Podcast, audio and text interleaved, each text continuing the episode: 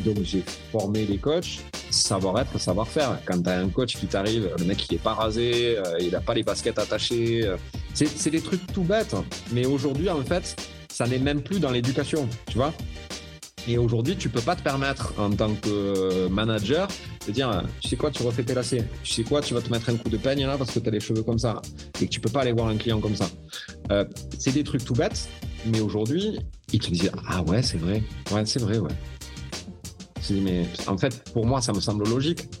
Mais Mhm. pour eux, ça ne l'est pas. Euh, quand tu leur poses la question, c'est des, jeunes coachs euh, qui sont à 80 euros de la séance euh, sur, sur, sur, sur le monitor, par exemple. Ces coachs-là, tu leur dis, mais est-ce que vous vous êtes déjà payé une séance à 200 euros de l'heure?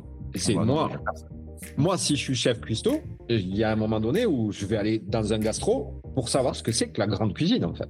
Mhm. Pour savoir si je suis à même à pouvoir faire monter mon niveau de service, de prestation à ce niveau-là. Moi, je l'ai fait. Je te garantis que j'ai eu, j'ai eu des coachs aux États-Unis, mais des pointures, les mecs. Ils te font, une- ils te font une séance, mais t'es dans une bulle, tu vois rien d'autre, tu vois pas passer l'heure. Le mec, il t'apporte ta serviette, c'est la serviette, elle sent bon, le mec, il est tout pomponné. Tu vois, c'est des trucs tout bêtes, mais qui font que ce service de personal training, il est optimisé jusqu'au bout. Ce mec, le mec, il vient te chercher à l'accueil, je vous en prie, je vous attends à la sortie des vestiaires, machin, etc. Tout est sur mesure. Je suis Andy Poiron, entrepreneur et amoureux de sport. Je suis le propriétaire de Away, un centre de coaching hybride à 360 sur Dijon, et également consultant où j'aide les coachs sportifs et les propriétaires de studios, de box CrossFit et de clubs de fitness à développer leur entreprise. Le fitness est une passion et c'est aussi un business. Dans ce podcast, le business du fitness, je vais à la rencontre de personnes ordinaires qui vous partagent leur expérience extraordinaire. Au programme, on parle de leur parcours, de comment elles en sont arrivées là, et également de leurs difficultés, de leurs succès et de tous les éléments qui peuvent vous donner des idées pour votre propre entreprise.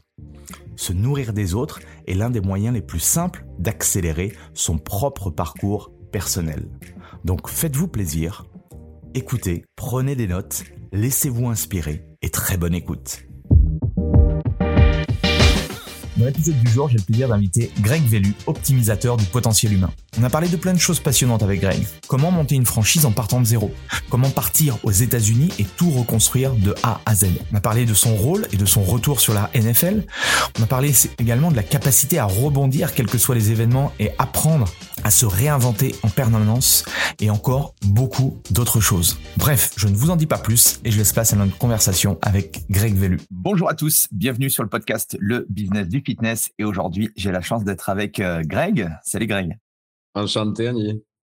Merci de m'avoir invité. Avec plaisir, avec plaisir. Ça fait euh, ouais, ça fait plusieurs euh, plusieurs temps qu'on on devait se croiser et puis enfin, avec les agendas, c'est des fois c'est un peu compliqué. Euh, pour ceux qui ne te connaissent pas, pour se, se chauffer un petit peu, comment tu te définirais? Ouh. Optimisateur du potentiel humain. Yes. Et, euh, et, et, et à travers euh, à travers cette euh, cette casquette, euh, comment tu euh, j'aime j'aime bien savoir un petit peu le, le Greg tout petit. C'était c'était qui? Comment tu t'es construit du coup? Par une carrière de rugbyman euh, qui m'a permis d'aborder euh, bah, le sport de haut niveau. Euh, venant de Toulouse, donc forcément, le rugby était le sport de prédilection. Euh, Et je pense que je pense que c'est ce qui m'a permis d'avoir des armes en fait euh, après euh, après dans mon métier de coach quoi. Parce que ça détermine quand même, ce sport de haut niveau détermine quand même un certain état d'esprit. Euh, tu vois, une certaine résilience au stress, savoir rebondir sur des événements, plein de paramètres que le sport de haut niveau a pu m'apporter après, après dans mon métier. Ok. Et, et le rugby, tu as tu as démarré à quel âge alors? Tout petit? Ouh, tôt, euh, ouais, tôt, euh, en cadet et après euh, jusque jusque bah, en senior euh, première première année. Ok. Et euh, et au niveau de, de tes études en parallèle? Euh, alors sur les études en parallèle, STAPS. Euh, alors on avait la chance à l'université Paul Sabatier d'avoir un DUG euh, en tant que sportif de haut niveau qui était fait en trois ans et pas en deux. Euh, permis en fait, tu vois, de, de, de pouvoir euh, c'était la suite logique en fait. Hein, tu vois, basculer. J'avais un, papa qui m'avait dit, ok, pas de problème, tu fais du sport de haut niveau et, et pas de problème pour faire 50 entraînements en semaine, mais par contre, tu continues toujours les études parce que si un jour il y a blessure, il faut que tu sois à même à pouvoir rebondir et c'est ce qui a été le cas. Voilà. C'est euh, ses premiers euh, matchs pro euh, genoux pétés et là à l'époque c'était pas les c'était pas les mêmes les mêmes retours sur sur des ligaments croisés. Donc bah, ça m'a permis de tu vois rebondir direct. J'étais déjà en licence et, et de là de Pourquoi tu, as, tu as choisi le, le STAPS? Qu'est-ce qui t'intéressait par rapport à ça? Bah, une filière quand même générale à l'époque. Euh, tu vois, le Duck de Stab, c'était quand même la filière de prédilection pour. Euh, puis il y avait encore le concours d'entrée à l'époque. Euh, pour entrer en STAPS. Et, euh, et ça me ça me permettait tu vois d'avoir une vision un peu générale ne sachant pas trop vers quoi j'allais me diriger euh, tu vois professionnellement. Le STAPS c'était quand même une bonne ouverture parce que bah, il y a quand même à l'intérieur des filières sur le management sur bah, l'éducation nationale pure en devenant prof de sport il y avait une ouverture. Donc donc l'idée première était de rester sportif de haut niveau en fait Ok. Et, euh, et, et, avec ta, ta blessure, tu as essayé de revenir ou c'était euh, du coup c'était non? Non non parce que le, le genou avait, avait, vraiment été abîmé et euh, et puis on m'a clairement dit euh, le chirurgien qui m'avait opéré à l'époque opérait que des genoux à la file et, et il m'avait clairement dit vous reviendrez jamais avec une blessure pareille vous reviendrez au niveau quoi. Donc les opérations à 25 ans. En quelle année ça? J'avais euh, ouais, 19 ans. Ouais, je pense que c'était dans les années 90. Euh, ok, ok. C'était euh, quoi les, les, les, deux? Croisés antérieurs euh... Croisé antérieur, euh, ménisque interne, euh, ligament, tout avait explosé en fait. Donc, donc ça a été une grosse rééducation fonctionnelle et puis avec un chirurgien qui t'annonce que ben, tu pourras plus recourir et que ça sera très compliqué de faire, euh, de faire du sport à haut niveau et très, très bonne rééducation. Et puis, tu vois, c'est là aussi où j'ai pu me rendre, me rendre compte, en fait, des, de, de, du, du gap qu'il y avait, tu vois, en, termes de réhabilitation fonctionnelle à l'époque, à part le CERS qui, euh, qui amenait vraiment euh, un travail intéressant, tu n'avais pas grand-chose, en fait. Tu vois, une fois sorti du kiné, tu étais livré à toi-même mmh. pour, pour, revenir, pour revenir à la normale, quoi. Donc euh, c'est là, j'ai vu, euh, j'ai vu en parallèle, là, euh, ça me fait penser à Anthony Gelon qui disait qu'il serait prêt pour le, le 15 août. Ben lui, il serait prêt, c'est sûr. Tu vois, c'est à ce niveau-là, à ce niveau-là. Et puis maintenant, les, les chirurgies sont plus du tout les mêmes. Il y, a, y a vraiment, il y a vraiment le secteur de la RIAB est vraiment un secteur qui s'est beaucoup développé sur les 20 dernières années. Et je ne doute pas que ce mec-là euh, revienne en équipe de France pour, euh, pour la Coupe du Monde, c'est sûr. Ah ouais, carrément. je, pensais que ça allait, je pensais que ça allait être quand même un peu juste avec les, les, le, niveau et les impacts, surtout au rugby, quoi. Mais. Euh, le mec a déjà le mental. ça, c'est. Ah, ah oui, le mec. Les paramètres. Ça, c'est sûr que lui, le mec, il a le mental. Ça, c'est une évidence. Et puis, et puis, et puis, je pense que, je pense que là, il, avec, avec ça, c'est une bande de copains. Hein, donc, euh, donc, je pense qu'il veut vraiment pas rater, euh, rater cet, cet événement-là, quoi.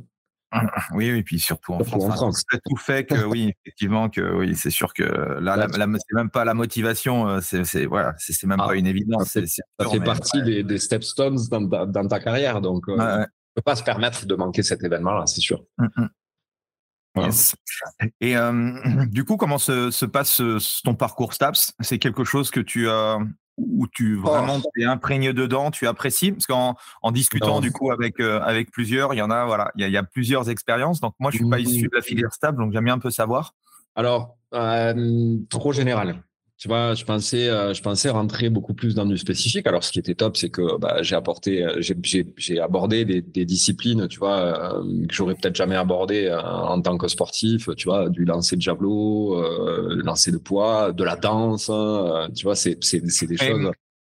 Toi, ton optique en rentrant en STAPS, en sachant que tu étais sportif de haut niveau au rugby, c'était quoi? C'était, tu avais la vision de d'être dans le dans, dans la prépa physique Enfin, c'était quoi ta, ta vision J'avais pas du tout, euh, j'avais pas du tout en fait euh, d'optique. Je me suis dit, je vais rester dans la filière sport parce que ça me permettra d'accéder à, à, plusieurs choses.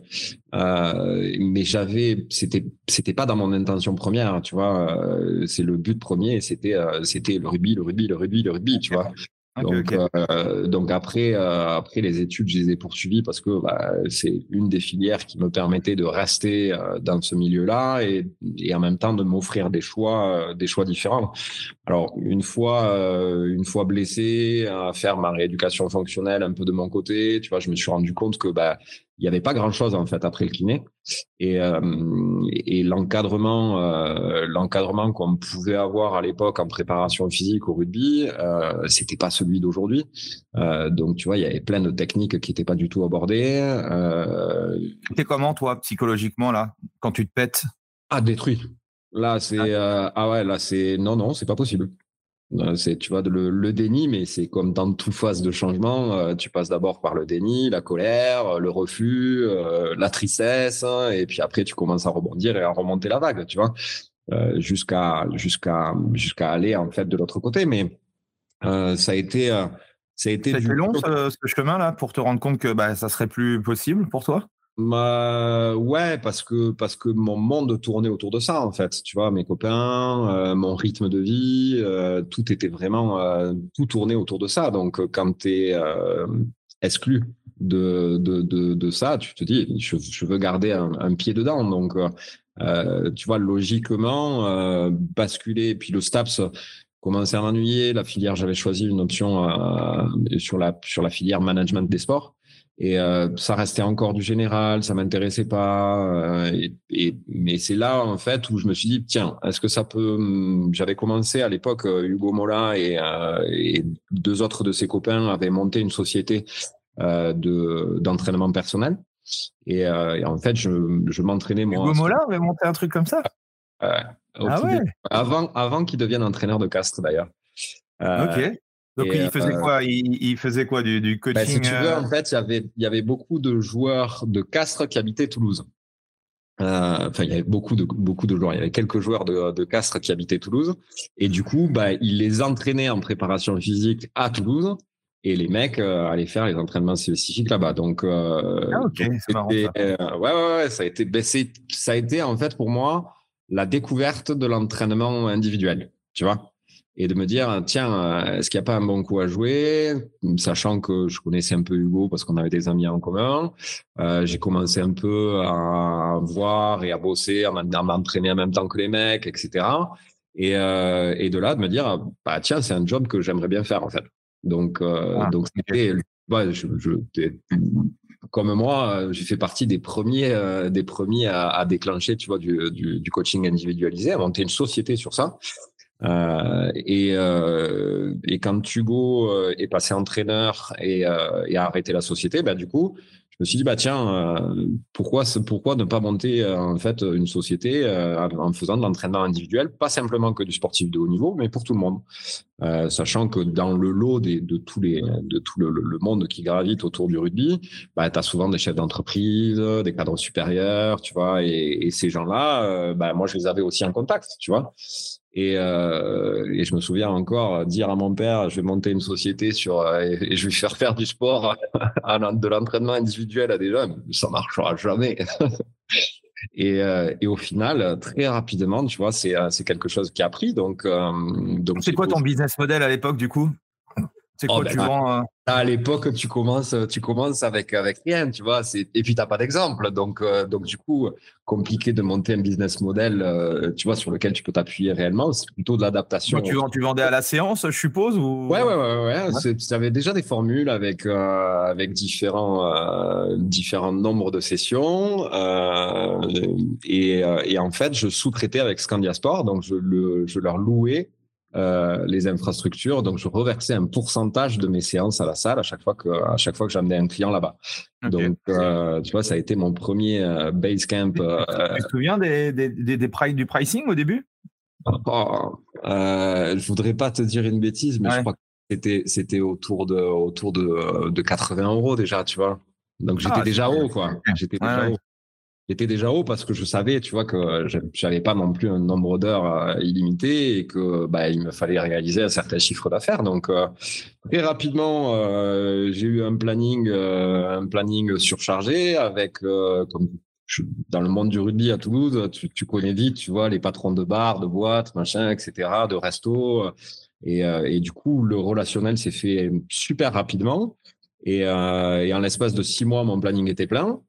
Euh, et là, euh, j'ai eu la chance sur mon parcours de rencontrer euh, deux jeunes qui, qui sortaient d'école de commerce et, qui, et qui avaient un mémoire à faire sur un, un, nouveau business à monter et à structurer.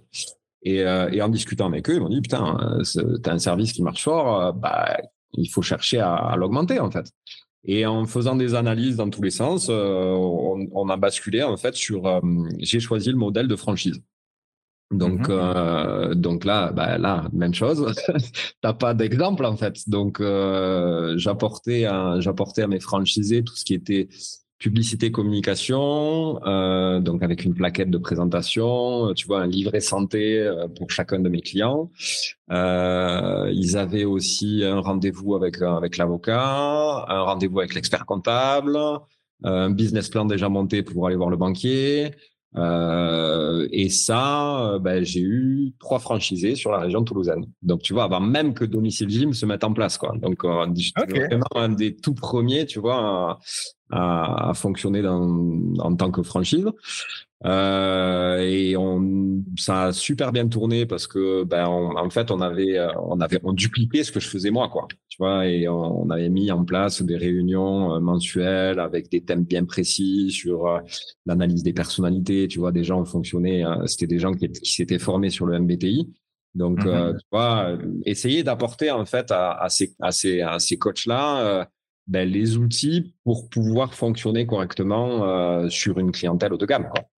Donc, mmh euh, donc très vite, on, on, a essayé en fait de structurer, euh, de structurer la franchise dans ce sens-là. Et puis après, voilà, c'est, chaque modèle a, a, ses, a ses limites et c'est, et c'est aussi en fonction de, de, de, de ce que tu peux avoir comme, comme, comme période économique. Tu vois, on s'est trouvé pile poil au moment de la crise. Donc ça, c'était quelques années après, euh, où là, bah, tout le monde a réduit les budgets, euh, tous les chefs d'entreprise qui, qui, faisaient passer leur coaching sur la société, ben, ont réduit les budgets, pub, com, coaching, etc., formation. Et, euh, et, de là, euh, moi, je me suis un peu arraché la tête parce que bah, je faisais plus mon boulot. Tu vois, c'est ce qu'on discutait en préambule. Euh, on garde toi et moi. Euh, ça a beau faire des années qu'on est qu'on est dans ce dans ce milieu-là, on garde quand même un pied sur le terrain parce qu'on adore ça. En fait, c'est ce qui nous mmh permet de détecter les besoins et les attentes de nos clients. Donc, donc de monter des formations correspondantes. Et et, et, du coup, ben, je faisais plus que de la pub et de la com, de la gestion de la franchise. Euh, pour essayer de, de, développer un tout petit peu ce produit-là, tu vois, ailleurs que sur la région toulousaine.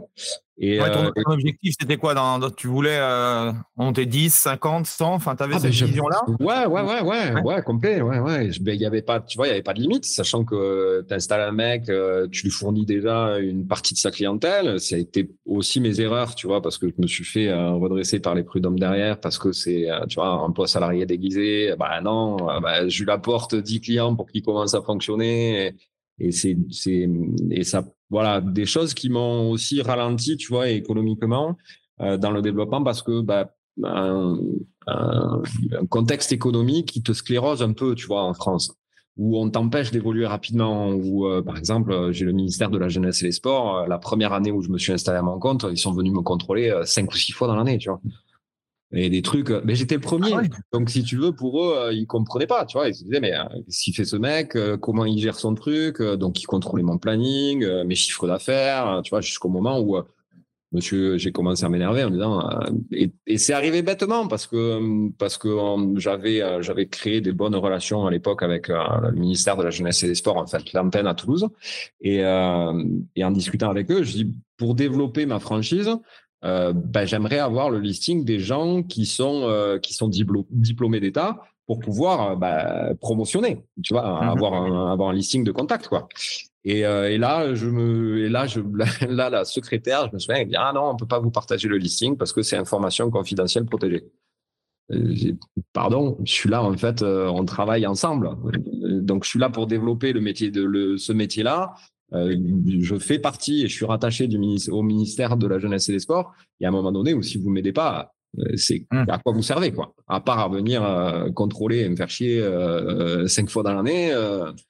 Ah ben non, on peut pas, machin, etc. Et puis après, c'est voilà, c'est comme j'ai un peu le sang chaud. Euh, il faut refaire votre carte professionnelle. Euh, ben ouais, ben vous enlevez la photo, vous la remettez sur ah ben non, on peut pas. Il faut refaire une nouvelle photo. Voilà, là, je dis bon stop. C'est c'est trop compliqué en France ce système-là et tu vois, j'en étais arrivé aussi à un moment donné à me dire ouais, c'est en fait j'étais ralenti dans mon développement pas par les idées que je pouvais avoir, mais par le contexte, euh, économique dans lequel, dans lequel on évolue tous et qui fait que ça te ralentit en fait en permanence. Euh, et de là, j'avais j'avais comme client un, un, DJ avec lequel j'étais devenu ami, qui lui me dit "Écoute, Greg, t'es en train de péter un plomb. Euh, je viens d'acheter une maison à Miami. viens passer viens passer quelques quelques semaines. Ça va te faire du bien. Tu vas prendre l'air. J'ai OK, pas de problème. J'étais séparé à ce moment-là, donc je me suis dit OK, bah c'est le bon moment en fait pour euh, pour pouvoir prendre des vacances. J'en avais pas pris depuis des années et de me dire tu vas respirer, t'aérer la tête. C'était la, la crise économique en France. Je me suis dit c'est peut-être le bon moment pour pour temporiser un peu. Et euh, à l'époque, je travaillais, euh, je travaillais déjà avec euh, avec une machine que tu connais peut-être qui s'appelle iMove.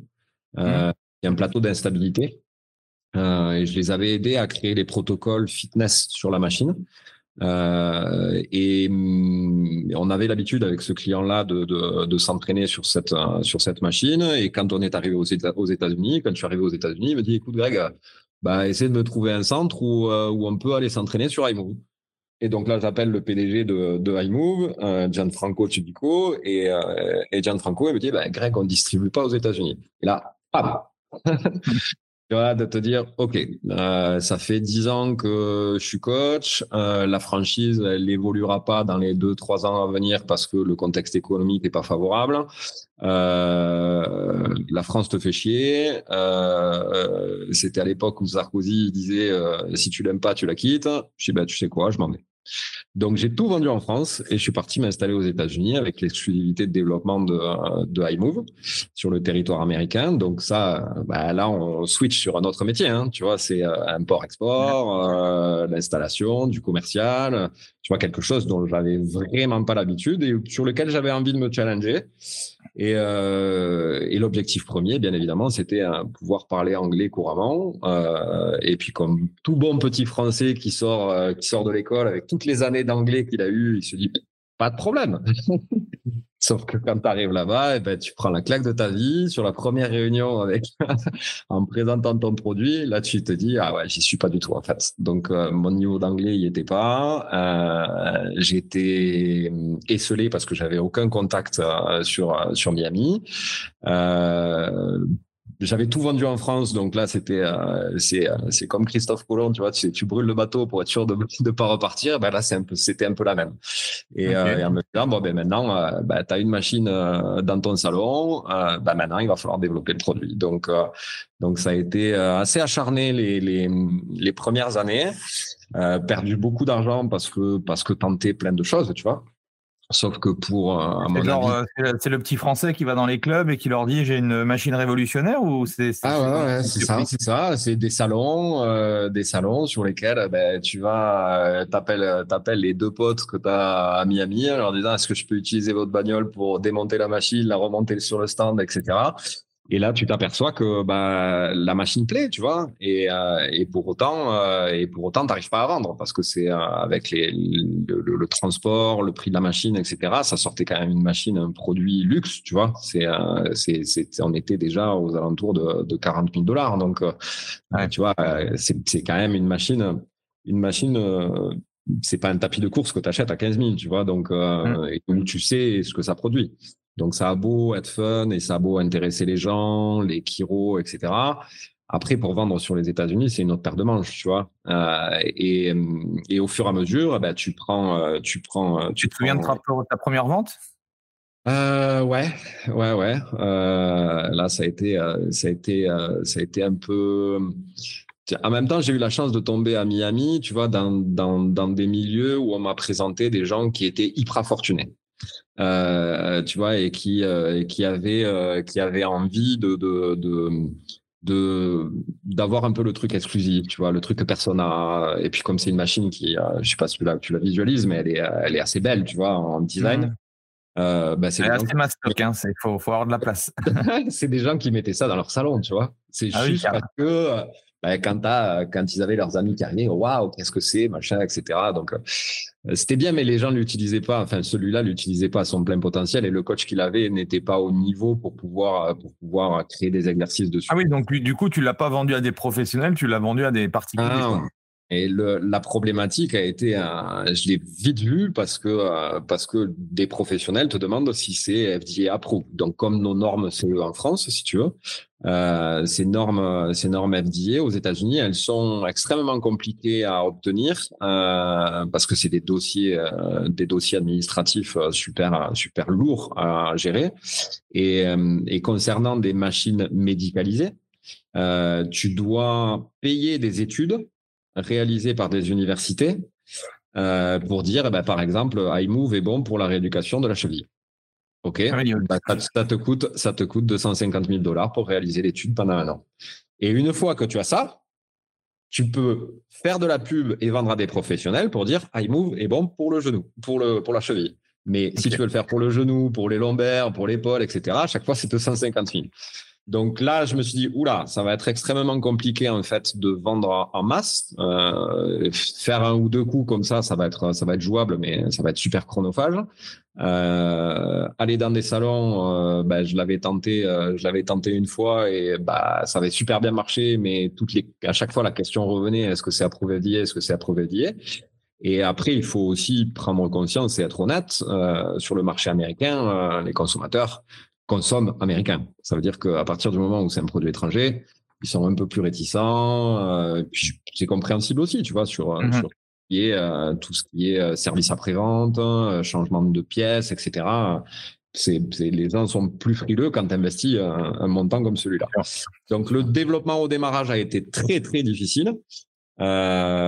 jusqu'au moment où où j'ai eu la j'avais j'avais dans mes contacts un physio euh, dont, euh, dont le, les grands-parents, je crois, ou le grand-père était français. Donc, tu vois, il avait des acquaintances avec, avec, avec cette culture-là. Et j'avais bien sympathisé avec ce mec-là. Et on avait commencé à travailler ensemble parce que lui euh, travaillait sur table, tu vois, sur de la réajustement de, du, du, positionnement, donc des tensions musculaires.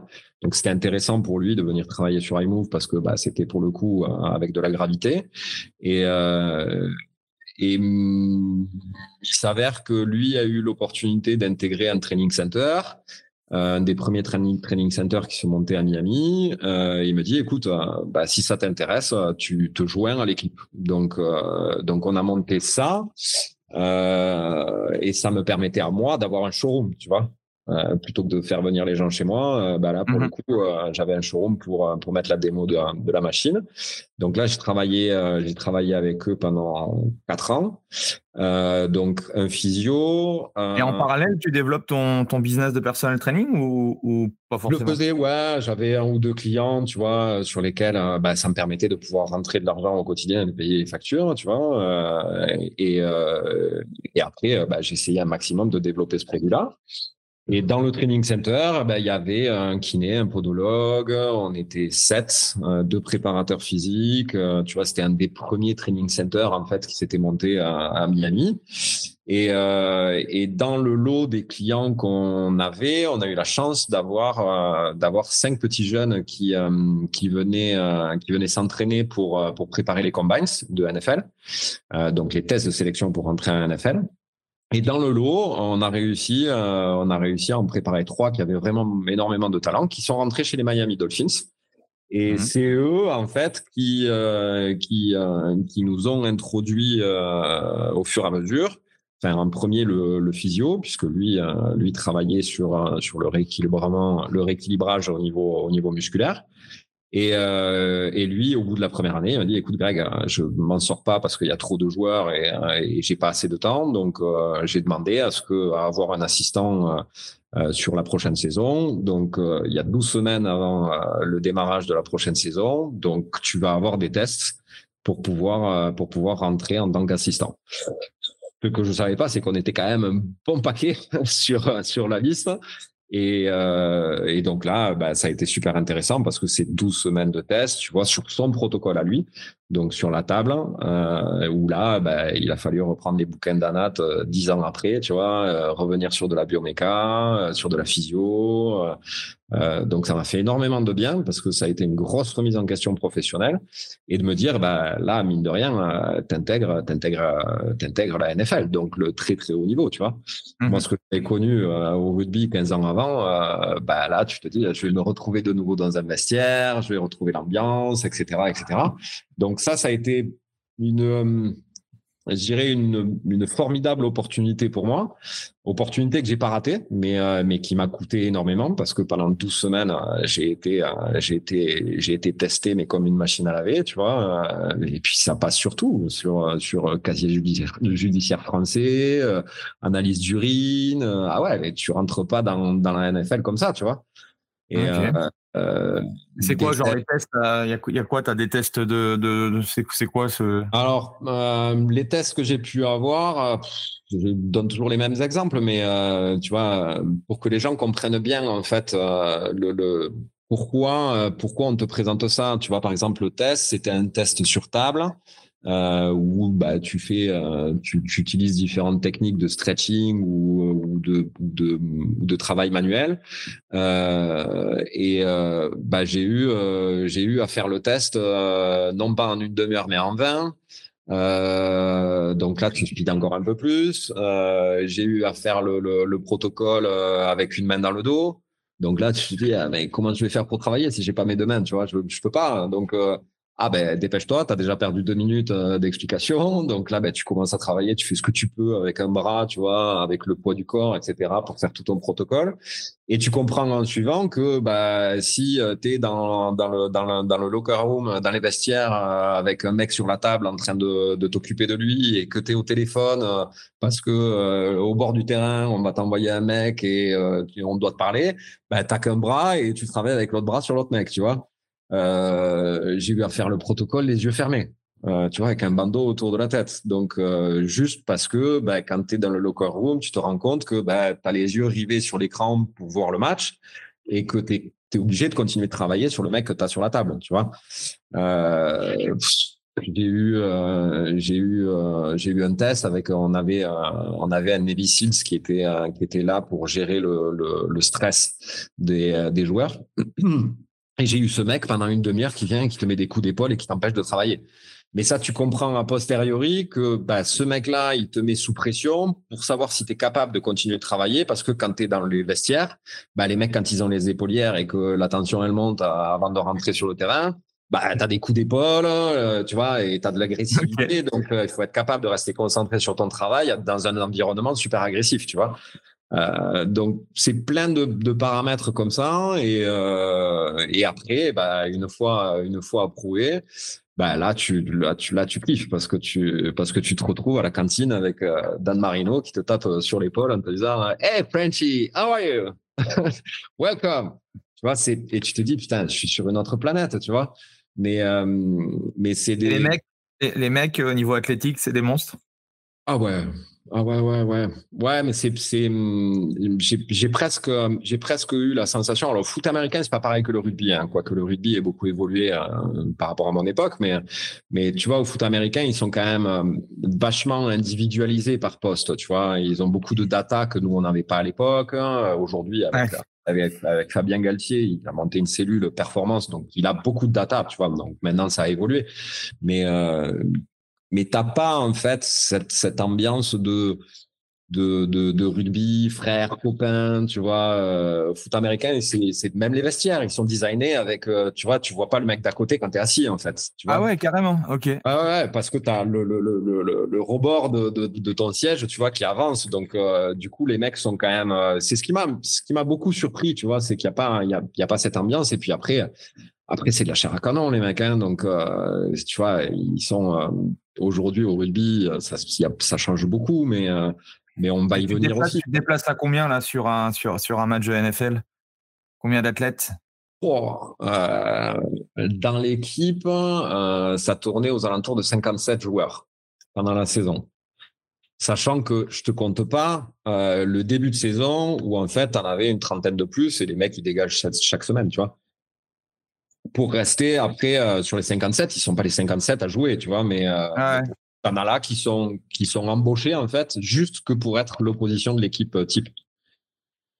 Donc, euh, pour, en, tant que en tant qu'intervenant là-bas, je pense qu'on devait être une bonne centaine d'intervenants. Ah ouais, ouais, ouais, c'est une machine de guerre. Après, euh, la logistique. Euh, là, je t'ai même pas parlé de salaire. Hein. Tu vois, euh, c'est les tout ce qui est préparation physique. Oh, les mecs qui sont payés au lance-pierre, je t'ai payé 25 dollars de l'heure. Hein. Tu vois, 25 dollars de l'heure. Donc, c'est que dalle. Mais par contre, c'est tout le monde sait que c'est une ligne sur un CV. Enfin, aux États-Unis, c'est Mmh. C'est quand tu as, travaillé pour la NFL, après tu peux travailler n'importe où, tu vois. Donc, euh, donc c'est les mecs se battent pour pouvoir rentrer même gratuitement et travailler gratuitement là-bas, tu vois. Après, les, meilleurs, les meilleurs joueurs à ton, ton époque, c'était qui alors? Il y, avait, il y avait qui?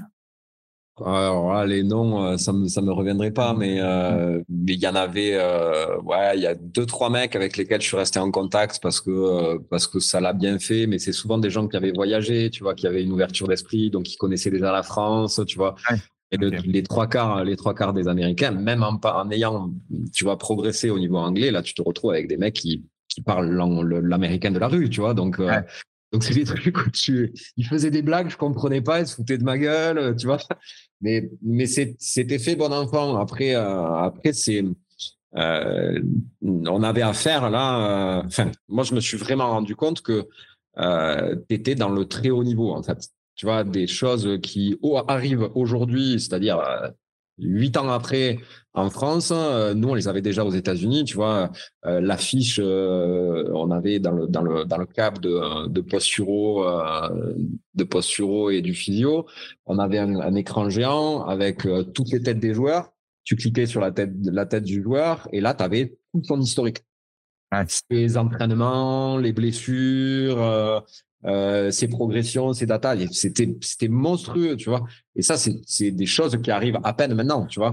Mmh euh, donc c'est c'est voilà, il y a plein de plein de petits éléments comme ça qui euh, après. C'est quoi les, les enseignements que tu fais sur cette période-là, du coup, toi aujourd'hui au niveau professionnel, tu en retires? Justement, le, prof, le niveau de professionnalisme. Euh, savoir se dépasser aussi, d'aller chercher des choses, tu vois, dont tu n'as pas l'habitude. Euh, c'est euh, c'est à ce moment-là où j'ai commencé déjà à jeter vers de la vers vers la posturo, vers la neuromotricité, euh, tu vois tout ce qui va en fait te permettre de comprendre pourquoi l'organisme reprend toujours des patterns. Euh, toi et moi, on le sait, euh, tu, tu, fais faire un squat à quelqu'un, euh, ok, son genou il rentre vers l'intérieur, tu sais d'où ça vient, tu vas amener les correctifs, tu vas le repositionner devant la glace, hein, c'est la même chose. Ok, le mec s'en va une semaine, il revient, il, il a de nouveau la même la même pattern. Mais ça, ça vient pas, ça vient pas de son, son, son corps, ça vient de son cerveau en fait. Tu vois qui a qui a ancré quelque chose qui fait que et, et, et c'est là où, euh, ben, en creusant, en ayant cette curiosité de, de du haut niveau, parce que tu es obligé en fait d'avoir ce, ce, niveau de curiosité, de te dire il faut que je comprenne, il faut que je comprenne pourquoi ce mec-là, il a toujours cette récurrence de blessure ou de rotation de bassin qui va faire que. Donc c'est hum, la curiosité. Et après, euh, j'en discutais récemment. Euh, ce qui m'a beaucoup apporté aux États-Unis, c'est que les Américains rebondissent très vite. Ça veut dire que euh, pour eux, il n'y a pas, ils, ils, ils, conçoivent pas comme dans notre éducation à la française, tu vois, l'échec comme tel. Pour eux, c'est boum, ok, il y a un résultat, je rebondis par rapport à ça. Tu vois, et c'est ce qui font, c'est ce qui fait que c'est un pays qui est toujours dans le mode j'avance. Tu vois, mm-hmm. ils se remettent, ils se remettent en question, mais ça avance toujours en fait. Ils rebondissent d'un truc sur un autre, c'est pas grave, ça, ça marche pas, boum, on abandonne et on switch sur quelque chose d'autre. Euh, ouais, ça m'a appris cette résilience et de se dire, euh, t'as beau, euh, t'as beau être, euh, être le 28 du mois et avoir zéro sur le compte en banque et il y a le loyer à payer, les choses qui vont tomber. il n'y a pas de problème, tu vas trouver une solution en fait. Ok. Bah, ça, ça m'a énormément appris là-bas. Énormément. C'est un, des gros éléments, euh, tu vois, de construction où aujourd'hui, euh, t'as plus peur en fait, tu vois. T'es plus, t'es plus dans ce, t'as, as appréhendé ce stress parce que tu as tellement été mis en dehors de ta zone de confort pendant longtemps que qu'aujourd'hui c'est presque inconfortable d'être dans ta zone de confort. Mmh. tu vois ce que je veux dire, c'est il y a un moment donné tu te dis oh merde, je suis trop confortable, ça va, il y a, un moment. C'est bizarre, c'est bizarre. C'est bizarre, tu vois. Donc, euh, euh, et, et, du coup, comment se, comment se, se, termine euh, ce, ce, job comment... Alors, un, un effet lassitude aussi. Au bout de la troisième saison, tu sais comment ça marche. tu as acquis les différents passes d'entrée pour, pour aller n'importe où. Parce qu'au début, j'avais accès juste à la salle de préparation physique. J'avais pas accès au lunch. J'avais pas accès à la salle de repos des joueurs. J'avais pas accès au locker room. Tu vois, ah ouais. carte et on te donne des accès au fur et à mesure, quoi. Euh, et puis après, de la gamification, quoi. ouais, ouais, non, mais c'est ça, hein, c'est vraiment ça. Hein, tu vois, voir les joueurs s'entraîner, etc. C'était des choses qui étaient qui étaient pas envisageables en tout cas au début. Et euh, et au fur et à mesure, ben voilà, où tu sens que que tu pars plus avec euh, avec les tu vois avec les tripes qui bouillonnent en te disant putain je vais kiffer aujourd'hui machin etc de te dire ouais ok je passe la porte et pour moi c'est normal tu vois hum. Euh, et, là, à cette période-là, tu avais déjà avais arrêté la commercialisation euh, Non, je le faisais toujours, euh, je le faisais toujours en pendant, mais c'était, c'était, voilà, je me suis aperçu très vite que en fait, si j'avais pas un demi million de dollars, ça allait être compliqué de développer ce produit-là, ce produit-là sur tout le pays, tu vois. Donc, donc du coup, et puis les Miami Dolphins, ça me prenait trois, ouais, allez. 20 heures par semaine, tu vois, c'était pas non plus sur mon planning, ça me bouffait pas tout mon temps. Quoi. Mais c'est ce phénomène de la, de lassitude, tu vois, au milieu de la troisième saison. Euh, là, pour le coup, j'étais tout seul parce que lui, euh, il avait switché sur d'autres équipes. Donc, c'est, je gérais tout seul toute l'équipe.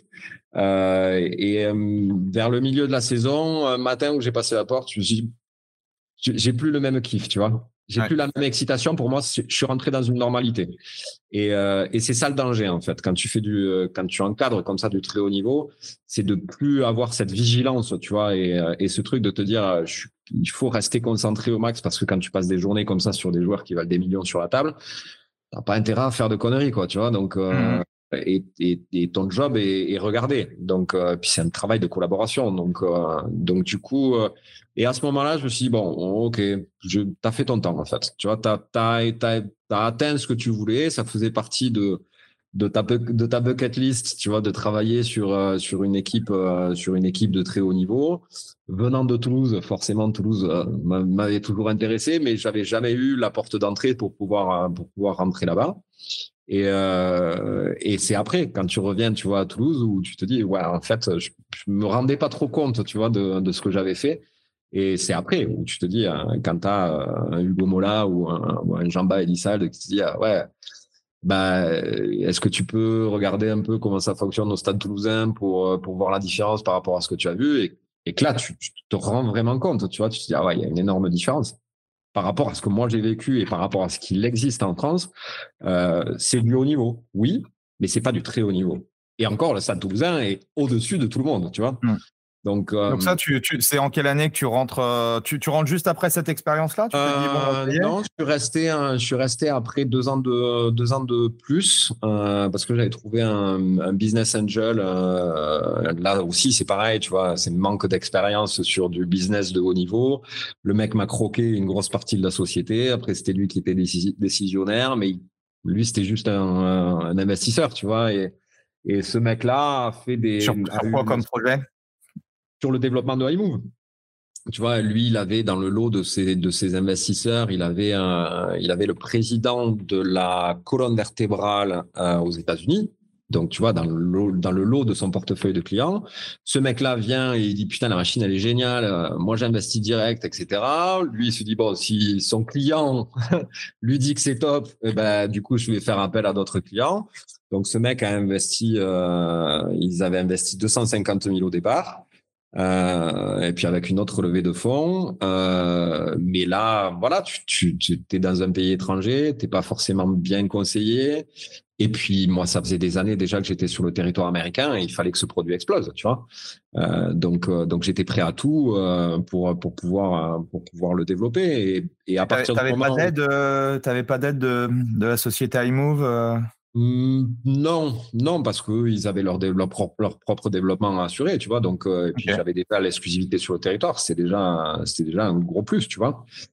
Euh, et, euh, et après, après, ce mec-là a pris le, a pris le lead. Il n'a pas voulu suivre la stratégie de développement que je pensais la bonne. Euh, donc ça a été encore des petits coups à droite et à gauche, mais pas un développement de masse comme euh, comme moi je le, je le supposais, tu vois. Okay. Euh, et de te dire bon ben voilà le mec veut pas balancer 250 000 sur une étude pour euh, pour pour prouver que médicalement iMove est, est intéressant, est un outil intéressant. Donc du coup bah ça s'est vite essoufflé en fait. Et puis, je me suis rendu compte que le mec se payait sur la boîte, des sommes astronomiques, tu vois, et puis qu'il n'avait pas que cette boîte-là. Donc, euh, après, ça a été suspicieux, tu vois. Euh, et puis là, tu, tu, tu, te rends compte que, bah, ouais, tu passes pas de coach à businessman comme ça, quoi, tu vois. Surtout à ces levels-là. Mmh. Et sur les contrats, parce que parce qu'il y a un moment donné où tu te dis putain, il faut que ça marche, il faut que ça marche. Tant pis, euh, tant pis si je perds des pourcentages de la boîte, tant pis si je suis plus décisionnaire. Sauf que quand tu es plus décisionnaire, ben là, là tu perds la main et après, mmh. après c'est c'est ta affaire à, à, des financiers et plus euh, et plus à des mecs qui sont passionnés par un produit, euh, tu vois. Mmh donc donc là et puis parallèlement, j'avais rencontré mon ex-compagne aux États-Unis. Euh, qui elle était parisienne, avec qui on a eu un enfant. Euh, et puis c'est la première année, euh, je dis bon ok, on s'offre le choix, euh, soit les États-Unis, soit la France. Et puis je suis rentré quand euh, ma fille avait un an. et de là, tu vois, après je suis plus reparti parce que voilà, je, je pense que j'avais fait mon temps, tu vois, j'avais fait le tour. Dix ans aux États-Unis, c'est long quoi. Tu vois, et puis c'est c'est dix ans où tu cotises pas en France, ou ouais, ouais. ouais, ouais, plein de paramètres. Puis j'avais voilà, au niveau avocat aussi, tu vois, euh, c'est sur les visas, c'est extrêmement compliqué d'avoir des visas aux États-Unis. Quoi qu'on en dise, euh, à l'époque, moi, c'était pour, le premier visa que j'ai fait, c'était un visa investisseur. Il fallait investir 75 000 dollars euh, sur sur deux ans. Tu vois, donc, euh, ah donc c'était c'était quand même assez chaud. Euh, et puis il fallait avoir euh, deux salariés, il fallait avoir développé du business, euh, donc ça te met une sacrée pression. Après, quand je suis rentré chez les Miami Dolphins, euh, ben, j'ai eu la chance de d'appliquer pour le visa O, et le visa compétences et talents. Tu vois, c'est il y a que les artistes, les prix Nobel, etc. qui l'ont. Euh, et je l'ai eu parce que je travaillais chez Miami Dolphins, heureusement. Et, euh, et mais je crois que c'est en tout et pour tout, j'ai dû dépenser 50 000 balles d'avocat, tu vois. Ah oui, ok. Les visas, les papiers, les machins, etc. Donc, euh, tu vois, ça va vite, quoi. Ouais, ça va vite. C'est euh, l'argent le, de la franchise, en fait, m'avait permis, tu vois, de, de, mettre tout ça en place. Et au final, je te dis, bon, ben, je reviens avec une addition qui est, qui est pas, qui est pas ce que, ce que j'attendais, tu vois. Donc, euh, Donc là, tu, ouais, toi, tu reviens, tu reviens sur Paris ou tu redécides de. Ouais, ouais, ouais. Je reviens sur Paris. Alors, j'avais fait beaucoup d'allers-retours et, euh, et j'avais, euh, j'avais aussi la chance d'une connaissance qu'on a en commun qui est Jean-Philippe Pérez. Mmh euh, Jean-Philippe, euh, Jean-Philippe me dit écoute Greg, maintenant que tu es sur Paris, euh, ça peut être intéressant qu'on bosse ensemble. donc donc j'ai bossé sur Front de scène et Front de scène en fait m'a permis, tu vois, de, de, de reprendre pied avec avec ce qui se faisait en France quoi. Ok. Et avec un Jean-Philippe qui qui m'a énormément épaulé c'est quelqu'un qui, euh, qui m'a permis de rebondir en France parce que bah, tu, tu reviens des États-Unis où tu étais à 160 dollars de l'heure à, à, revenir en France et tu te dis waouh, ça fonctionne plus pareil, j'ai plus le réseau, j'ai plus les connexions, j'avais tout perdu, tu vois. Donc euh, quand tu passes 10 ans en dehors de la France, tu, perds forcément des connexions. Et, euh, de là, bah, il faut rebondir, rebondir et se réinventer. Euh, alors avec avec des domaines de compétences que j'avais pu acquérir sur les États-Unis et qui n'avaient pas encore en France. Donc, euh, tu vois, tout le travail de, neuromotricité que je pouvais faire à front de scène, Jean-Philippe, les, les coachs, ils me regardaient, me disaient, tu fais faire du quatre pattes, euh, tu fais toucher les pouces à des gens, tu fais faire du travail d'équilibre, des trucs. Donc ça, tu vois, j'ai pris beaucoup de, euh, j'ai appris beaucoup aussi en, travaillant là-bas parce que je me suis rendu compte qu'en fait, euh, la façon d'enseigner en France avait peu changé, tu vois. Mmh euh, beaucoup de discussions aussi avec Claude Kérac, qui, est, qui était mon mentor au Krebs. Euh, et c'est lui avec, euh, c'est lui qui m'a donné en fait la passion de la préparation physique. Et, euh, et lui qui me disait, il n'y a rien qui a changé hein, depuis que tu es parti. c'est les mêmes prérogatives, les mêmes, les mêmes enseignements. c'est aujourd'hui, il y a plus, il y avait plus cette distinction à l'époque comme le fitness et les cours co mmh. et la préparation physique de l'autre côté. Donc aujourd'hui, c'était tout était mixé et et c'est là où je me suis dit, bon, ben là, maintenant, il va falloir rebondir et, euh, et basculer maintenant plus sur de la formation, tu vois. Donc, euh, c'est là que j'ai monté le, le, mastermind des préparateurs physiques euh, en collaboration avec l'école online SSCS Training. Euh, ça, ça a été, euh, c'est la troisième année cette année qu'on a, qu'on a, qu'on a lancé ce programme. Et là, pour le coup, bah, j'y suis allé en me disant, Aujourd'hui, qu'est-ce qui manquerait à un jeune coach qui vient d'être diplômé ou qui est en, activité depuis, euh, depuis 5, entre 5 et 10 ans? Euh, et, qui, euh, et qui a envie d'aller toucher des notions dont on n'a pas forcément l'habitude dans, dans, le, dans les formations, en, tout cas classiques. Euh, tu vois, tout le système hormonal, la gestion du stress, le travail de respiration, euh, le travail de neuromotricité, la posture, la métacognition, tu vois, des, des sujets un peu particuliers en prépa physique, mais dont on se doit en fait euh, quand on arrive à un certain niveau d'être conscient. Mmh et, euh, et c'est comme ça qu'on on a démarré le programme qui fonctionne très bien. Euh, tu vois, c'est un programme online euh, où euh, où il y a des zooms euh, avec une équipe d'experts. Donc l'équipe d'experts que j'ai montée moi, euh, mmh. des francophones avec avec des gens qui sont qui sont à leur top dans leur domaine de compétences et qui pour le coup se connaissent tous parce qu'on a tous plus ou moins fait des formations des uns et des autres au Canada ou en France. Euh, et, euh, et ça, ben, je pense que ça avait de la pertinence parce que euh, on prend un peu le contre-pied de tout ce qui peut se faire euh, au niveau universitaire, tu vois. Mmh C'est-à-dire sur des enseignements, enseignements classiques. Donc on apporte, on apporte de la différence et en essayant d'optimiser un tout petit peu, euh, on donne des clés d'entrée, en tout cas sur des domaines de compétences, à, à des coachs qui ont envie de d'être beaucoup plus pertinents dans leur taf, quoi. C'est quoi ta vision, toi, du, du fitness, du coaching, euh, sur ce qui se fait aujourd'hui en francophonie? alors sur le sur le fitness en lui-même, tu vois, je pense que euh, on, en a beaucoup discuté avec Jean-Philippe de ça et Jean-Philippe qui lui pour pour le coup est est un génie du fitness euh, en Europe. Euh, c'est un mec que je place sur un piédestal parce qu'il a une analyse du marché qui est qui est extrêmement pertinente. Euh, il a toujours un coup d'avance. Euh, ce business model qu'il a monté à front de scène, c'est ça fait déjà des années que ça tourne et c'est une machine de guerre. Euh, et il produit de très très bons coachs. Mais c'est, je te dirais qu'il y a une vraie distinction aujourd'hui, que je ferai une vraie distinction en fait entre le sport santé et le sport fitness. Tu vois mmh Et je me permettrai pas de juger en fait ce qui se fait sur le sport sur le sport fitness parce que j'y suis pas dedans. Euh, j'ai jamais enseigné en cours collectif.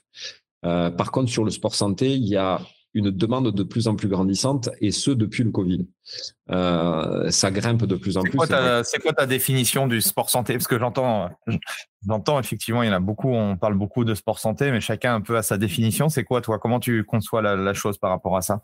Euh, Contrairement, contrairement au, à la dominante fitness, comment tu fais ce parallèle-là? Besoin et plaisir. Mmh le sport fitness, pour moi, c'est euh, c'est plus du sport plaisir. Ça veut dire que tu. tu... recherche. Il n'y a pas une recherche. Il n'y a pas de, il a pas de forcément de recherche particulière à part se faire plaisir. Euh, le sport santé, il y a une vraie intention en fait d'aller mieux. Tu vois, mmh et, euh, et ça, euh, ça, ça, ça englobe beaucoup de choses. Hein. Ça veut dire aller mieux, c'est, ça veut dire quoi? Ça, Aller mieux physiquement, mentalement, euh, tu vois. Donc, euh, ça nécessite un d'avoir en face de soi des coachs qui un ont de l'expérience, euh, on parle même pas des coachs diplômés ou pas, hein, parce que euh, on a discuté encore récemment, mais aujourd'hui, il est estimé que sur l'ensemble des coachs en France, il y en a un tiers qui sont pas diplômés. ah bon? Ok. C'est beaucoup, hein, tu vois. Donc, euh, euh, et, et, sur le sur le sport santé, tu peux aller dans plein de domaines différents, tu vois, sur sur le sommeil, l'analyse du sommeil, l'hygiène de vie, tous les paramètres et les piliers de l'hygiène de vie. Donc ça nécessite aussi d'avoir des compétences qui sont beaucoup plus ouvertes tu vois, euh, sans pour autant rentrer dans le détail, hein, parce que pour le coup, euh, si je détecte un problème particulier euh, sur le sommeil sur un de mes clients, c'est comme la diététique, tu vois, j'ai jamais été un diététicien, et j'ai jamais fait des formations là-dedans parce que c'était pas, c'était pas mon, mon acquaintance, mais, mais pour le coup, il faut avoir une vision suffisamment large pour pouvoir conseiller et envoyer vers l'expert nécessaire si, le, si c'est le cas échéant. Euh, et mm, c'est beaucoup plus en fait un, un, là un besoin. Tu vois, euh, moi j'ai principalement ma clientèle et mon avatar client, c'est l'homme de 35-55 ans, euh, cadre supérieur, à fond les ballons, qui a envie d'optimiser ses performances. Donc donc, du coup, je gère plein de paramètres différents, tu vois. Mmh. Et, euh, et quand tu, quand tu passes par les formations euh, par, lesquelles, euh, par lesquelles je suis allé, c'est-à-dire la neuromotricité, la posturo, etc., tu te rends compte qu'en fait, le rôle premier du cerveau, c'est assurer le mouvement. si ce mouvement-là, il n'est pas assuré d'une façon efficace, efficiente, ben pour le coup, le système émotionnel et cognitif, c'est la seconde fonction. Donc, ça veut mmh dire que ces gens-là, si je m'assure qu'au niveau postural, ils sont bien câblés, euh, si au niveau sensoriel, euh, tout est correct, euh, ben forcément, la motricité sera bonne. donc, ça veut dire que le cerveau aura de l'énergie à disposition pour gérer le système émotionnel et cognitif. ça, ça me, ça, ça me botte parce que pour le coup, mmh. on rentre dans du développement personnel. Mais le vrai développement personnel, ça veut dire que c'est mmh. du développement intrinsèque et pas extrinsèque comme tu peux le voir aujourd'hui dans avec avec plein de plein de on en a plein hein. aux États-Unis ils ont Anthony Robbins tu vois qui est le, le, la tête de fil mais oh, ouais. Mmh.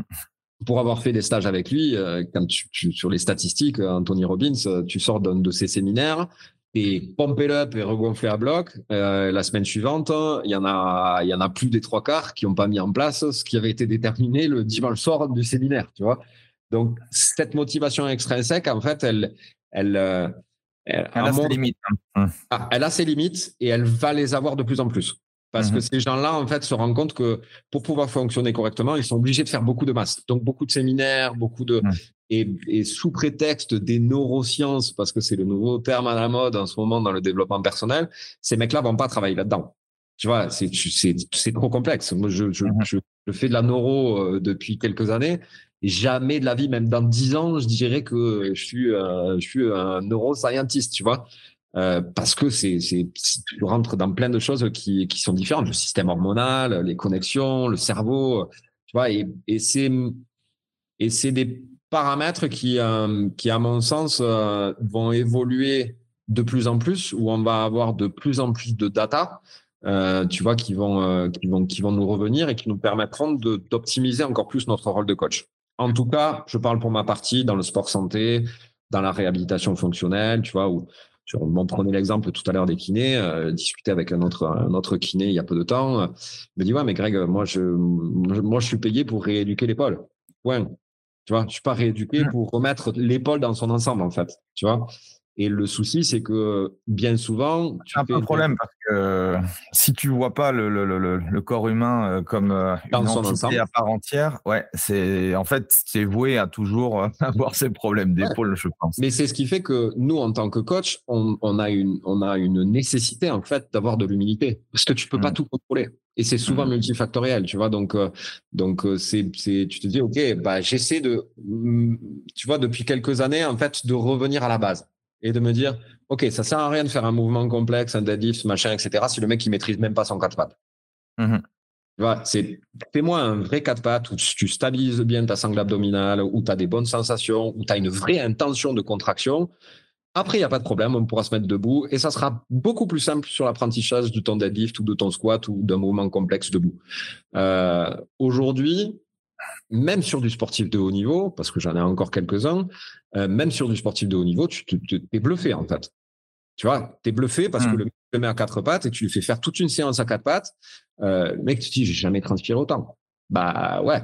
Mais en fait, si tu me maîtrises pas ça, comment tu veux maîtriser un, mouvement complexe? Et au-delà de ça, ça veut dire que pour me faire ce mouvement complexe, ton corps va dépenser énormément d'énergie, va très certainement compenser. Et mhm. ces compensations-là te mèneront très certainement à une blessure. Tu vois, c'est, c'est, je pense que c'est ce vers quoi on doit tendre parce que cette notion de performance, en fait, elle, elle fait grimper tout le monde vers le haut. Tu vois, et mhm. aujourd'hui, pour en discuter avec Claude Kérac, euh, il me dit Greg, j'ai pas, j'ai pas de choix en fait. Il faudrait, il faudrait refondre toutes les, tous les programmes. Aujourd'hui, moi, je suis désolé de voir, euh, de voir des PPGEPS euh, qui se font online, quoi.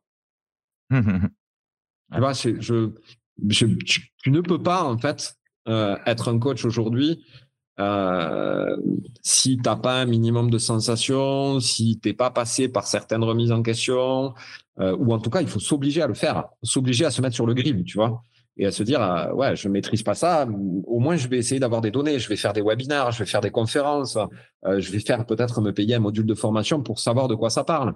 Après si ça te fait kiffer tu vas rentrer dans du détail et ça deviendra ta spécificité ta zone de génie tu vois. Mais aujourd'hui quand tu passes quand tu passes 25 ans de métier euh, le corps m'intéresse moins que l'esprit. Mmh. de moins en moins. Parce que je sais que euh, Qu'est-ce que tu dis aux jeunes coachs, du coup, par rapport à ça, ou comment ils doivent démarrer dans la. Dans ah, la reprendre tes basiques. Reprendre tes, basiques. reprendre tes basiques. Ça veut dire que si tu n'es pas capable de me faire une séance avec deux bouteilles d'eau, un manche à balai, c'est pour moi, tu n'es pas un coach. Si tu as besoin de machines, etc., pour pouvoir fonctionner et faire une séance, bah, ça veut dire que tu utilises le complexe. C'est comme si tu utilisais ton téléphone pour toutes les applications, sauf pour, le pour téléphoner. Hum. le but de ton téléphone, c'est d'abord téléphoner, en fait. Mmh Donc, tu vois, euh, il faut que tu sois à même à pouvoir maîtriser ces basiques-là. Et après, en termes de formation, euh, si j'avais à reprendre mon cursus de formation, je le prendrais à l'envers, en fait. Je commencerai par me former sur les réflexes archaïques. Après, je ferai de la posturologie. Après, je ferai de la neuromotricité. Et ensuite, en dernier, je ferai de la préparation physique. Parce que c'est dans ta pyramide de développement moteur, bah, c'est le top en fait, tu vois, de ta pyramide. C'est pas les fondations. Et les fondations, ah. c'est si tu t'assures pas que les réflexes archaïques sont euh, sont ok, que ta, ta posture et tes entrées sensorielles sont correctement calibrées, tout ce qui va dépendre, tout ce qui va être au-dessus, en fait, va être branlant. Donc, euh, euh et je m'en aperçois aujourd'hui parce que je fonctionne comme ça et, et, et, ça fait partie de ma méthodologie, de mon approche. Euh, de reprendre les choses au basique comme ça rassure aussi les gens. Tu vois, mmh. c'est une prise de contre-pied. Hein. J'ai un nouveau client là qui a eu l'habitude de faire du coaching à Dubaï, machin, etc. Le mec, il me dit, hein, tu fais pas du tout ce que j'ai l'habitude de faire. Je dis, ouais, mais comment tu te sens? Comment tu dors? Comment tu te gères dans ton quotidien? Aujourd'hui, tu n'es pas sportif de haut niveau, tu es un chef d'entreprise. Donc, ton but, en fait, c'est si je t'ai à l'entraînement et que euh, tu as dormi trois heures euh, et que tu as mal bouffé, je vais pas te faire une séance de deadlift. Je vais te cramer encore plus que ce que tu l'es. Donc, le but, en fait, c'est de revenir à de l'essence, tu vois, et à revenir à quelque chose qui, a, qui fait sens, qui, fait, qui te fait du sens. Et aujourd'hui, euh, à, mon avis, on a tu as connu cette période où il n'y avait pas Les Mills et où, il n'y avait pas de cours chorégraphiés et où tu étais obligé de venir avec ta propre musique et de monter ton propre cours. Euh, mhm. Ça, ça n'existe plus dans plus aucun club. Et je prends le pari que si un club dit on repart à ce qu'on faisait au début, ben, ça fera monter le niveau vers le haut. Aujourd'hui, tu as des clones. Ils sont tous formés de la même façon. Alors, c'est bien pour les Ça revient, ça change là, ça change. Ça change. Ouais, c'est un train. c'est un train. Mais euh, et pour le coup, encore une fois, hein, je, je, je, prends du recul par rapport à ça parce que je n'ai jamais été dans ce milieu du fitness, tu vois, et des cours mmh collectifs. Je le vois juste de l'extérieur et je me dis, j'ai l'impression de voir des clones en fait. Et dans le lot, bah, tu as des fois un ou deux coachs parce que c'est des anciens sportifs de haut niveau ou parce qu'ils ont un peu plus de jugeote que les autres, euh, bah, vont se former. Aujourd'hui, le budget moyen d'un coach en France c'est de formation, c'est 500 euros. 500 euros en moyenne. Donc, quand tu vois des formations qui sont à 1000, 1200, euh, bah, les mecs peuvent pas se les payer. Et c'est compréhensible, tu vois, quand, quand tu touches euh, les salaires d'un prof euh, de, de, de, de salle normale, t'as pas les moyens financiers de pouvoir te payer le déplacement à l'autre bout de la France, l'hôtel pendant deux jours pour pouvoir. Bah, tu préfères partir avec ta copine plutôt que te, que te payer une formation. Donc, je le comprends. Mais au fur et à mesure, on est en train de faire baisser le niveau. Tu vois, on ne tire pas les choses vers le haut. Euh, quand je te disais les prix de, que je pouvais facturer il y a 20 ans quand je suis parti de la France, quand je suis revenu aujourd'hui, je suis désolé de voir des mecs qui sont payés 25 euros de l'heure. Ça me, je me dis putain, c'est pas possible. Tu vois, mmh. et, les mecs n'ont pas de choix en fait, parce qu'il faut taffer et qu'il faut rentrer de l'argent. Et aujourd'hui, en étant avec ce, ce mode auto-entrepreneur, il faut vraiment sortir du lot, vraiment avoir sa cible, vraiment avoir identifié son marché, avoir un super bon marketing, euh, euh, avec l'émergence des, réseaux, des réseaux sociaux, ça, ça pop-up de partout, c'est super chronophage, hein, les mecs perdent beaucoup de temps, et toi tu dois le voir aussi, puisque tu, tu formes des, des mecs. Euh, tu vois, il y a... En fait, le, seul souci, c'est qu'il y a énormément de compétences, tu vois, où tu, tu, quand tu es de l'extérieur, tu dis bon bah euh, personal trainer, coach, euh, bon c'est pas si difficile. Euh, tu fais faire du sport aux gens et alors si tu t'arrêtes ici, effectivement, tu te dis oui, il faut pas grand chose. Quand tu commences à creuser, là le niveau de compétence qu'il faut avoir pour gérer à la fois, parce que là on parle beaucoup de technique. Ah ouais. et après quand tu as un business, on en parlait, voilà, quand on connaît rien en business, même chose, même si on monte pas une multinationale, même même si on fait du freelance ou autre il faut gérer. Ça nécessite des, des compétences. Donc, c'est vrai que c'est là où je m'aperçois, tu vois, plus j'avance et plus je, fais des formations, je me rends compte de mon incompétence, tu vois. Mais j'en ai quand même bouffé quelques-uns, même si je suis pas le, le meilleur. Je, m'estime que voilà, j'ai engrangé certains trucs et je me dis, ah mais en fait, tout ce que j'ai fait là, je, il y, avait des optimisations à faire, mais que je ne connais pas parce que bah, j'ai pas fait toutes les formations possibles et imaginables sur euh, sur tous les leviers. L'être humain, il est tellement complexe que euh, en fait c'est c'est ouais c'est une vie quoi, tu vois. Une vie. Ah ben et c'est et c'est ce qui est. Euh, je sais pas si tu te souviens quand quand je me quand j'ai commencé à collaborer avec SSCS Training, c'était c'était pendant la période du Covid et en fait tu vois ça ramait. Il y avait une j'ai eu la chance en fait d'être à ce moment-là pendant la période du Covid, pendant le confinement des trois mois. Euh, on a monté plein de tables rondes avec des coachs à l'étranger, euh, au Canada, en France, en Suisse, tu vois. Et en fait, on faisait des groupes de travail. Donc tous les jours, tu vois, on avait un groupe de travail on faisait évoluer le truc. Et, euh, et, Julien Lecoq, qui est le, le, big boss de SSCS Training, me dit Ah, Greg, l'ambiance, elle est morose, les gens, ils sont déprimés, les coachs, ils peuvent pas travailler, etc. etc. Moi, c'est la période où j'ai le plus travaillé de ma vie. Donc, euh, et, c'est, et je, je, prie pour un autre confinement de trois mois, tu vois. et, euh, et sur cette période-là, on avait monté les sommets des préparateurs physiques. Donc on en avait, a fait trois ou quatre, je crois, ou un truc comme ça. Euh, et la, première, euh, la première, euh, le premier séminaire, le premier sommet qu'on a fait, c'était gratuit. Euh, et le premier séminaire qu'on a fait, on faisait intervenir quatre intervenants dans la journée sur des domaines de compétences particuliers. Donc, ils venaient eux aussi, bien évidemment, promotionner leur formation, mais ils avaient une heure et demie pour parler en fait de leur sujet. Euh, la première fois, on a eu 170 connexions et je me souviens avoir, on avait, tu sais, tu peux faire des sondages sur Zoom. Et, euh, mmh. et on avait fait un sondage sur, euh, ça fait combien de temps que vous êtes euh, dans votre, dans votre activité de coach? 5 ans, 10 ans, 15 ans, 20 ans, plus de 20 ans. Plus de 20 ans, ça représente 7% de la totalité des coachs. Donc ça veut dire que mmh. si tu es dans ce métier depuis plus de 20 ans, t'es dans t'es dans t'es dans les dinosaures. Mais t'es dans les dinosaures mais mais en fait tu, comme il me dit Jean-Philippe tu vois il me dit ouais t'es un passionné Greg. T'es un passionné au-delà de l'argent euh, tu, tu, tu, pour toi c'est la passion en fait de l'individu et de l'entraînement. Et aujourd'hui je fais aussi du consulting tu vois pour pour des salles de sport ou des hôtels. Je travaillais pour l'hôtel Monitor là pendant un an à, à les aider à, à, à, trouver des leviers en fait de, de de développement dans leur département sport. Et donc, j'ai formé les coachs savoir-être, savoir-faire. Quand tu as un coach qui t'arrive, le mec, il est pas rasé, euh, il n'a pas les baskets attachées. Euh, c'est des trucs tout bêtes. Mais aujourd'hui, en fait, ça n'est même plus dans l'éducation, tu vois. Et aujourd'hui, tu peux pas te permettre, en tant que manager, de dire, tu sais quoi, tu refais tes lacets. Tu sais quoi, tu vas te mettre un coup de peigne là parce que tu as les cheveux comme ça et que tu peux pas aller voir un client comme ça. Euh, c'est des trucs tout bêtes, mais aujourd'hui, ils te disent, ah ouais, c'est vrai. Ouais, c'est vrai, ouais. Je dis, mais en fait, pour moi, ça me semble logique. Mais mhm. pour eux, ça ne l'est pas.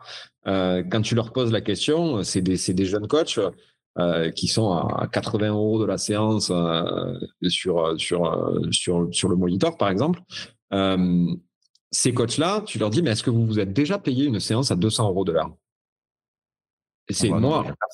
Moi, si je suis chef cuistot, il y a un moment donné où je vais aller dans un gastro pour savoir ce que c'est que la grande cuisine, en fait. Mhm. Pour savoir si je suis à même à pouvoir faire monter mon niveau de service, de prestation à ce niveau-là. Moi, je l'ai fait.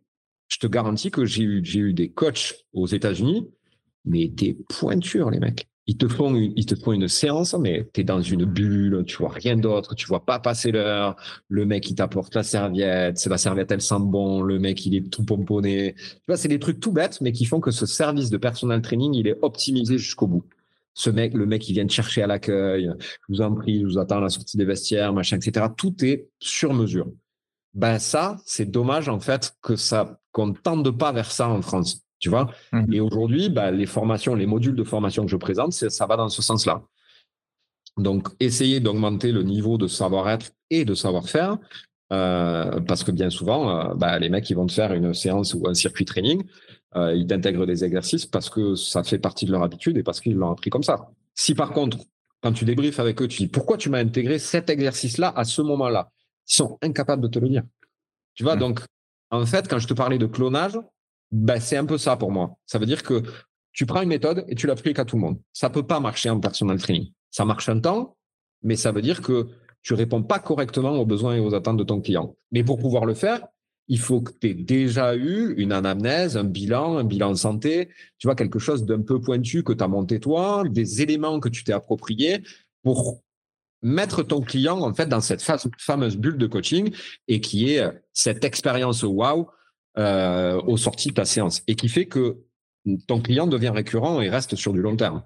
Euh, aujourd'hui, tu le, le vois peu, les salles dans lesquelles je suis passé, où je suis intervenu, euh, ça, a pris, euh, ça a pris quand même beaucoup de temps avant de faire changer les mentalités. Ben parce que c'est toujours compliqué pour ces gens-là de sortir de leur zone de confort, tu vois. C'est facile. Comment, euh, comment on fait pour, euh, pour créer une, une, expérience de coaching 5 étoiles? Je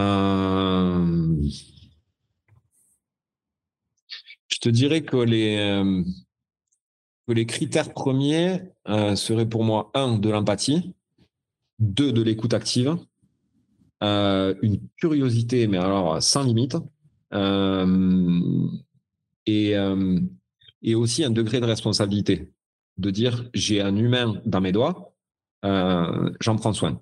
Et j'en prends soin du, du, mieux que je peux avec toutes mes tripes et toutes mes compétences. Mmh et ça, on tombe aujourd'hui sur des générations qui s'en foutent un peu en fait. Tu vois, c'est OK, je fais ma séance, je fais mon job, je prends mon oseille et je m'en vais. Ah ouais, mais ça, tu tires pas ton métier vers le haut et ce métier-là, tu le feras, dans, tu feras pendant 5-10 ans parce que tu vas t'ennuyer au fur et à mesure. Au bout d'un moment, tu vas t'ennuyer, ça va, ça va plus être une passion, tu vois. Et je le vois, moi, dans le lot des, des, des personal trainers que je peux avoir. Alors, c'est pas eux qui me payent, tu vois, c'est les hôtels euh, ou c'est les, les salles de sport qui, qui leur payent des formations. Mais tu sens pas en fait, euh, tu sens pas, tu sens pas cette euh, cette passion de, la préparation physique et cette passion de l'autre. Juste juste ça, juste cette passion de l'autre. Te dire j'ai envie de j'ai envie d'apporter aux autres. Ce que j'ai ce que j'ai bien répondu à ta question. Oui, tout à fait, tout à fait. Excellent.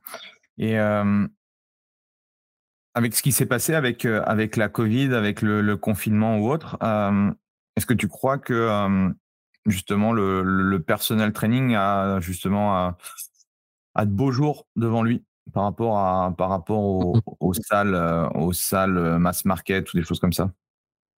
Alors, y compris les salles, les salles mass market, tu vois, euh, je, là pour le coup, ils ont, ils se sont engouffrés en fait dans, tu vois, si, si, on, si on parle de Basic Fit par exemple, où ça n'y était pas quand je suis parti et, quand je suis revenu, il y en avait de partout ils se sont engouffrés dans un secteur en fait où ils ont apporté une réponse, tu vois, au marché.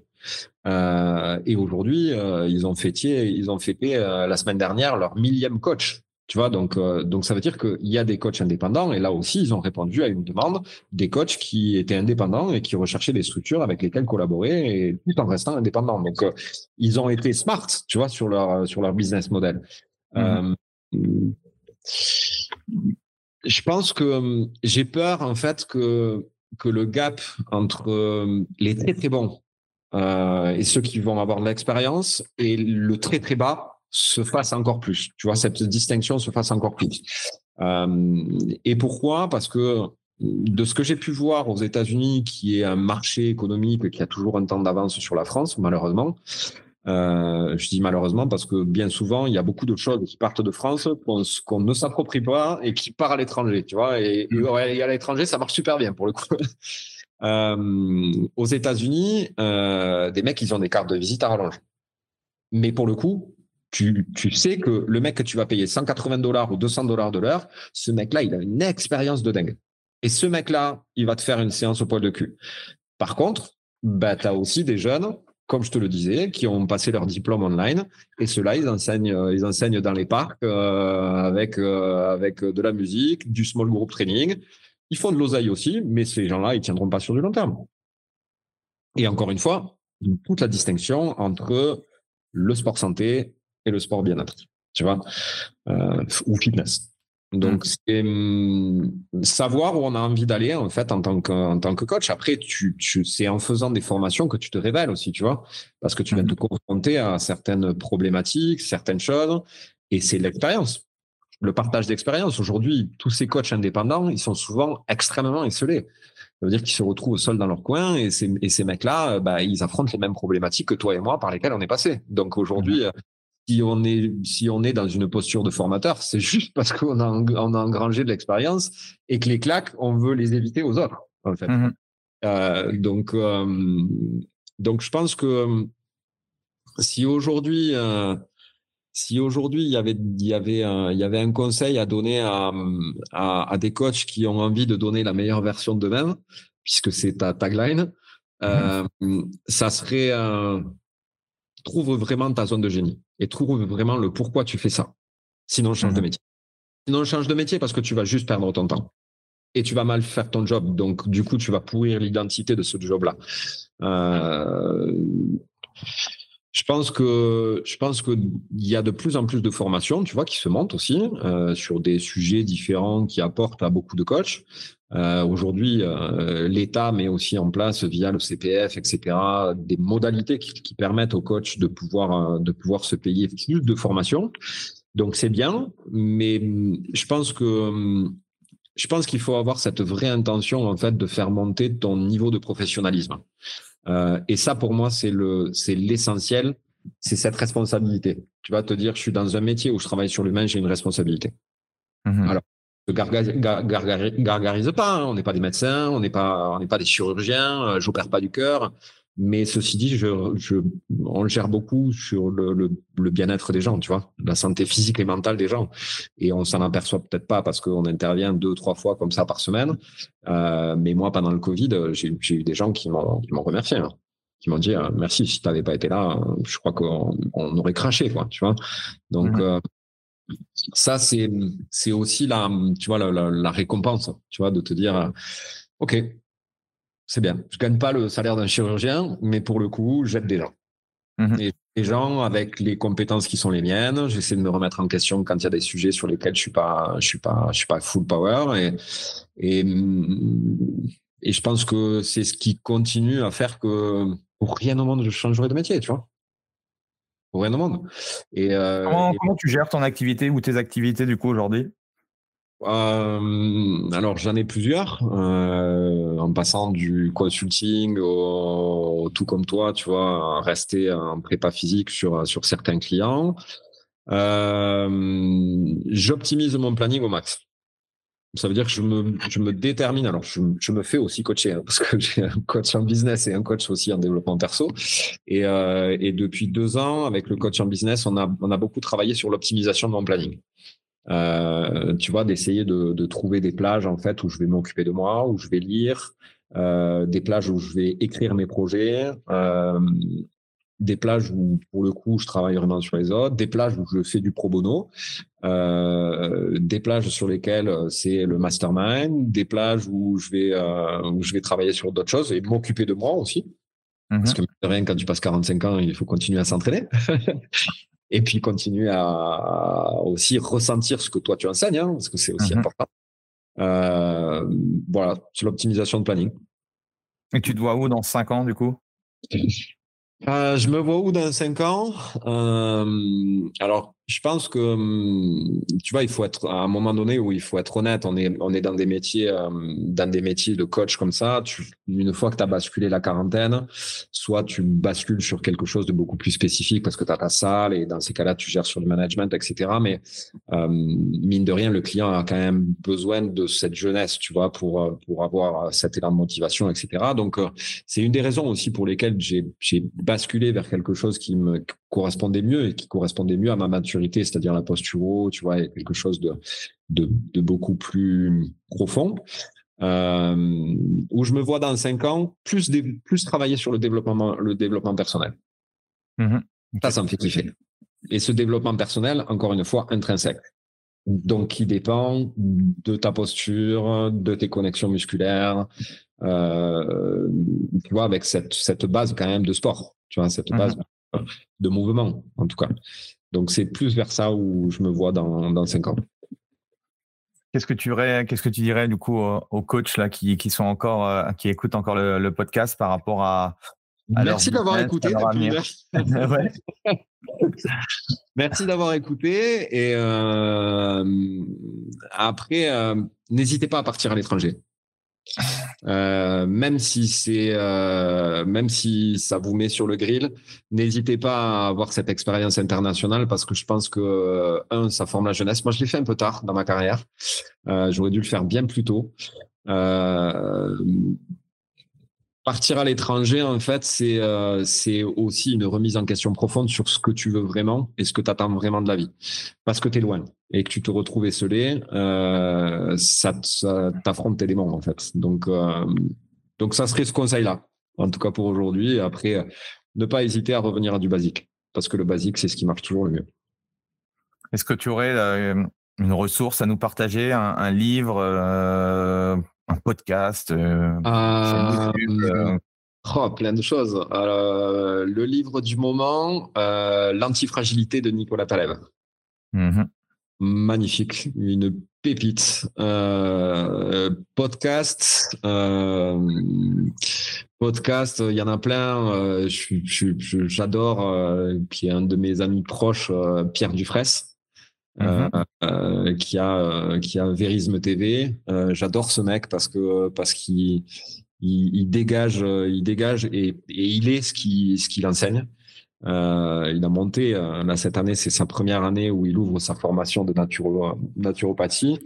Euh, et ce mec a, je sais pas combien de vidéos Verisme TV sur sur YouTube gratuit en fait. Ok c'est gratuit. Je crois qu'il y a plus de 600 vidéos sur sa sur sa page hein. et où c'est de la physio, où il explique la respiration, où il est. C'est un c'est un de ceux que j'ai pu rencontrer depuis que je suis rentré en France qui euh, où il y a un profond respect.